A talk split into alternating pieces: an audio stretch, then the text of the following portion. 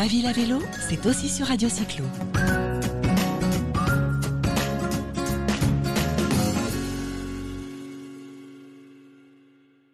Hello, everybody.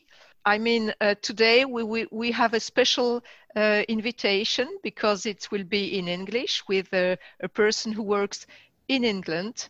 Uh, so this is Krysia Solheim from uh, Nextbike, who is managing director of the uh, Britain uh, market. And uh, so, uh, Krysia, thank you very much to have accepted this invitation. Thank you for having me. so, um, as you know, we are a web radio specialized on the bike, and uh, usually our broadcasts are in French, but today uh, we would be very interested to know some more about uh, the Britain market and about your company because unfortunately we don't know you in France. So could you mm-hmm. present uh, shortly your, your company? Yeah, absolutely. So obviously I manage the UK systems, but I can speak a bit more broadly about Nextbike as a whole. Um, we are a German company based out of Leipzig. Um, we launched in 2004. So, for a bike share company, we've been around for quite a long time as the bike share industry is relatively new and is uh, changing a lot. Um, we have about, um, or coming up to about 300 cities globally. Most of those are in Europe, but we do have a couple systems um, outside of Europe as well. Um, in places like Germany, obviously, which is our, our main country or our home country, I would say. Um, we've got about 60 cities. So we've got a large number of cities in Germany. We also have a large number of cities in Poland. Um, and in terms of the UK, you know, we've been here since 2014 and we have 11 systems here. So nine of those are systems that we operate in-house and then two of those systems are uh, uh, systems that are operated by external license partners. Okay, so, so when you say uh, operating with external partner, that means that you are subcontractor. Is it right? So it's a bit more complicated than that. So, for example, the two license partners we have are in Exeter and in Belfast. Those two systems, we really only supply the equipment and the technology and the software um, and then they operate it pretty independently. So it's more of a, a franchise model, so to speak. Um, the other nine systems we operate for, um, we have to figure out all of the funding, we figure out the revenue, and um, all of the operations costs. Now, within those nine systems, we also have various types of operations models. So, in some cases, we do subcontract a local partner on the on the ground to maintain and repair the fleets. And in other situations, it's our own employees who are maintaining and operating the fleets. So we kind of have a range of business models. So, which means that in the UK, you said that you have 11 systems deployed in all over UK. So, I mm-hmm. presume you will try to deploy even more. Uh, who, which are the cities? You, you spoke about Belfast. I did not listen about, about the others. mm-hmm. Where so the two license systems are Belfast and Exeter. Um, and then our in-house systems or the ones that we operate are in, we have uh, two in, in Scotland. So we have Stirling and Glasgow. Those are two of our oldest systems. Um, and then in Wales, we have Cardiff and we just recently launched Penarth. And we also have Swansea University, although it the stations also go out into um, the city of Swansea, but that's mostly a university system. Um, and then in England, we have Milton Keynes, we have the University of Warwick, um, we have the University of Surrey, and then we have Brunel University, which is in London, and the stations also kind of go out a bit into um, the borough of, of Hillingdon. What would be your average uh, size of your system? So it really ranges. Obviously, the university systems are significantly smaller than the city systems. Um, they tend to be more around the 50 to 150 range. Um, and then the cities, well, Stirling is a smaller city, so it has 200 bikes. And then um, Cardiff is our largest system at the moment. It has a thousand standard bikes, so uh, not electric bikes. However, we are about to bring in 125 electric bikes there. The interesting bit about Cardiff um, is that it is also kind of a, a regional system because Penarth is a neighboring city, but it's very, very close. So we just launched Penarth with 50 electric bikes, but in essence, it is kind of a regional system with Cardiff. So within a couple of months, it will be a thousand standard bikes and about uh, 200 electric bikes. And then Glasgow, I mean, Glasgow is constantly expanding. So right now we're at about 900 bikes and uh, 120 of those are electric. Would you say that the, the UK market is uh, quite easy? Let's say that the, the population is very open to, to bike uh, sharing and the, the municipalities too? I think that's changing quite rapidly. Um, in general, I think there are a lot of cities in, you know, in mainland Europe which are further ahead in terms of infrastructure and policies that encourage people to use bikes or use other forms of um, public transportation. But I think the UK is um, starting to move forward faster. Uh, not not as much, I think, as other places in in Europe. Um, I think they've been slightly more behind, and I think partially there's also been, you know, this has happened elsewhere as well, but there has been a lot of confusion in the market because there were bike share companies that came in and said, we can give you everything for free.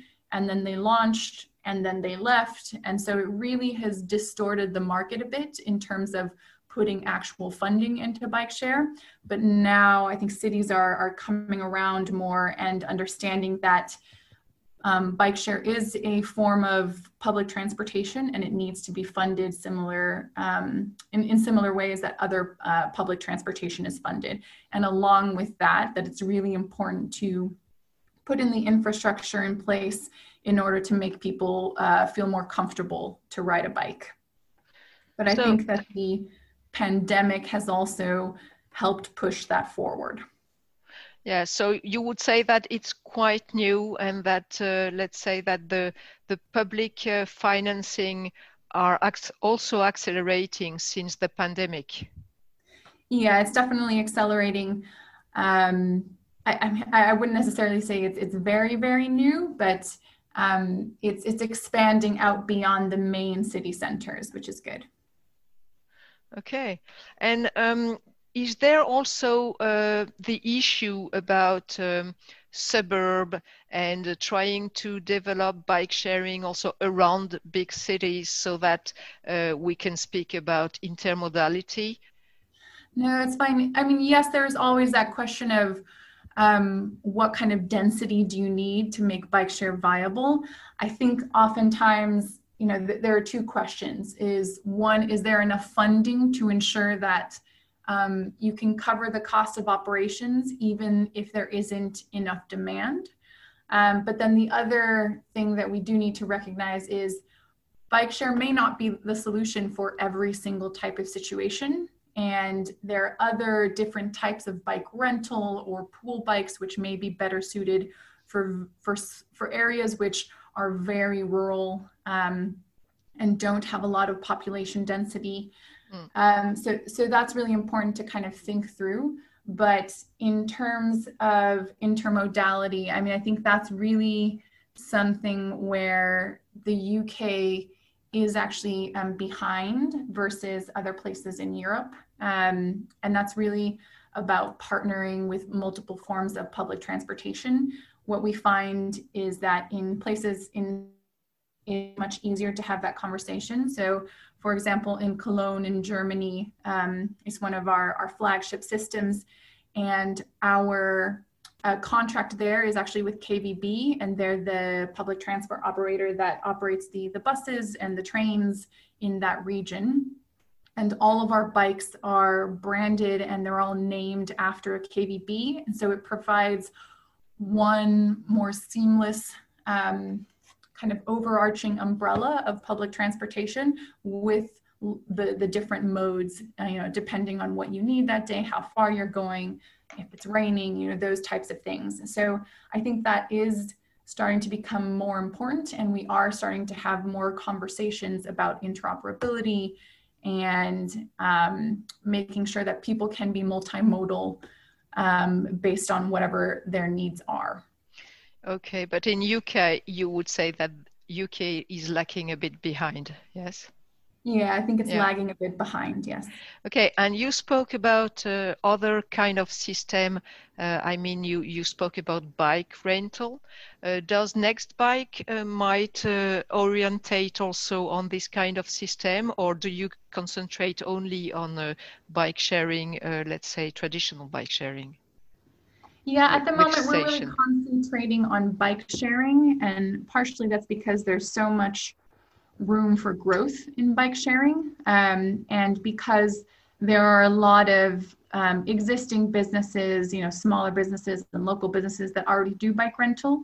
And um, we think there is more of an opportunity within bike share specifically. And it also helps to be able to focus specifically on that business because even within bike share, as I mentioned, there are multiple business models and there are also multiple products that you can offer within um, bike share itself you mentioned also that um, for instance in, Col- in cologne you, you, had contract with public transport um, mm-hmm.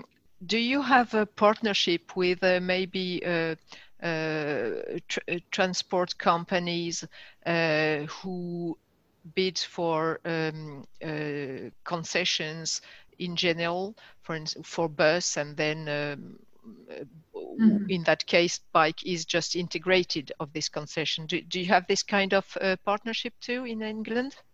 So in the UK at the moment, we don't. We have basic level partnerships in the sense that we do cross promotions and we do have some um, basic level integrations. So we have a, a basic integration with Cardiff Bus, um, also with Traveline Cymru. Um, and we are part of a, uh, an organization called UMP. It's an urban mobility partnership. And within that partnership are companies like Stagecoach, like Brompton, um, and Enterprise, uh, CarShare. And we're all working together to integrate onto one mobility platform called a uh, Mobilleo. And in that sense, we can offer um, councils and regions a one-stop shop to basically have a, a, multimodal system. So again, that is something that is growing here in the UK, but at the moment we don't have any, um, we, we don't have any, I guess, yeah, more similar. We don't have something more similar to Cologne. Although I would say that the Belfast system is a little bit more like that. Um, we're just not very involved with it but that one is operated by NSL, which is a, a local, I believe it's a transport and parking um, organization. So that's a little bit closer to that. Um, but in terms of the nine systems that we directly operate, we have general partnerships with different mobility companies, but we don't have a KVB Cologne style partnership yet. Do you have an idea why Nextbike, Nextbike is not present on the French market? Mm. I mean, I'm personally not very involved in terms of the other international regions. Um, however, I think really a lot of it is that we've focused on one, the um, more local regions. So obviously Germany um, made a lot of sense. And um, we have focused on some other regions, including um, Poland and the UK, which didn't have, uh, at least originally when we set out, didn't have um, their own companies either, or didn't have as much um, presence already. Whereas obviously France has has um, other bike share companies that are that are French companies, and so it's not that France is not of interest, but we primarily initially focused on countries like Germany and the UK.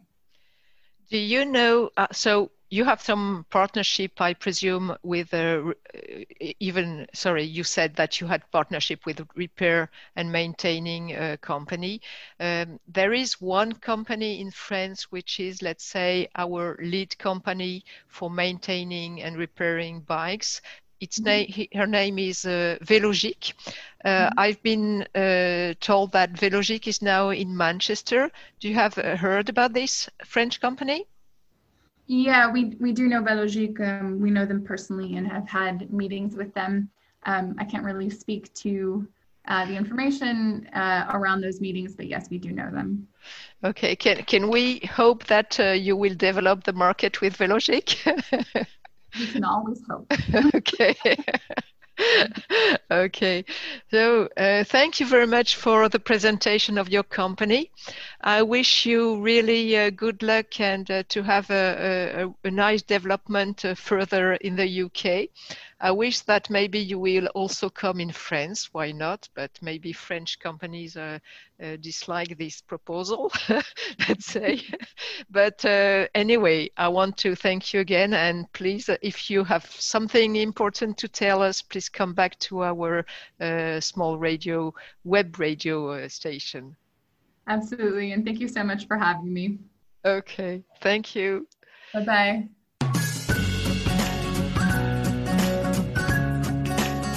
Ma ville à vélo, c'est aussi sur Radio Cyclo.